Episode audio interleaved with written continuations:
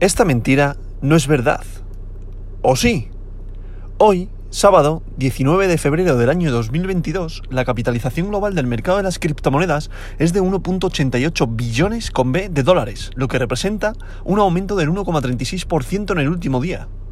El volumen total del mercado de las criptomonedas en las últimas 24 horas es de 63,99 mil millones de dólares, lo que hace una disminución del 24,48%.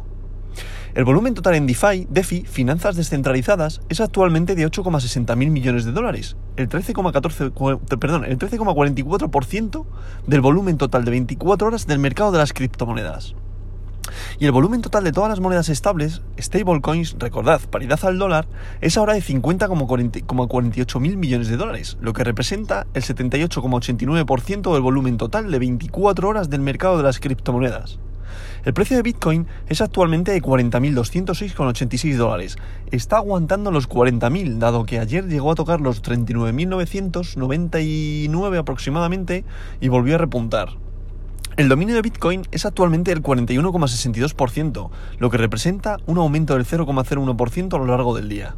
Recordad que esta representación es lo que representa Bitcoin en relación al mercado total del mundo criptográfico, del mundo de las criptomonedas.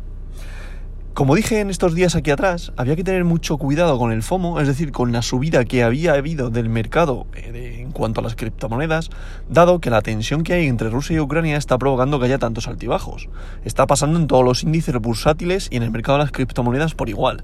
Entonces, como dije también días aquí atrás, considero que tiene que volver a retestear Bitcoin sobre todo, la zona de 38.000, para que todas las altcoins también retrocedan, vuelvan a, retestear lo que es el soporte, consiga liquidez y vuelva a tirar hacia adelante, siempre y cuando no pase nada en el conflicto entre Rusia y Ucrania, que espero y esperamos que no pase nada.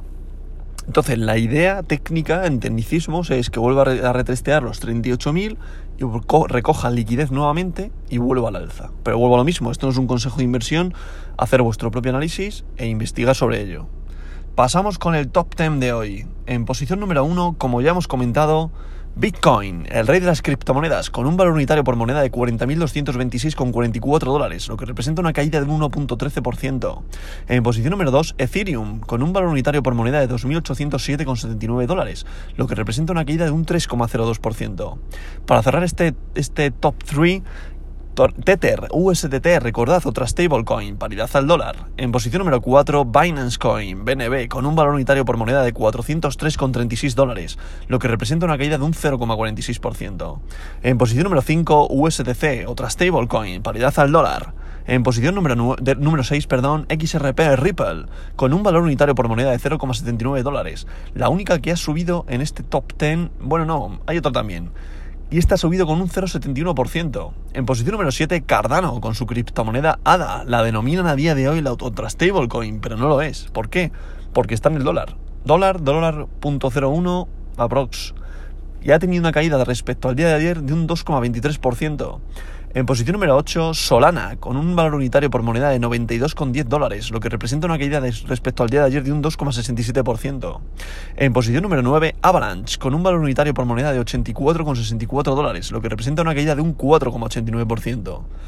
Y para cerrar el top 10, Terra, con un valor unitario por moneda de 52,32 dólares. Decía que había otro que había subido, era esta, con un valor, con un valor unitario, como ya he dicho, de 52,33 dólares y una subida respecto al día de ayer de un 3,31%.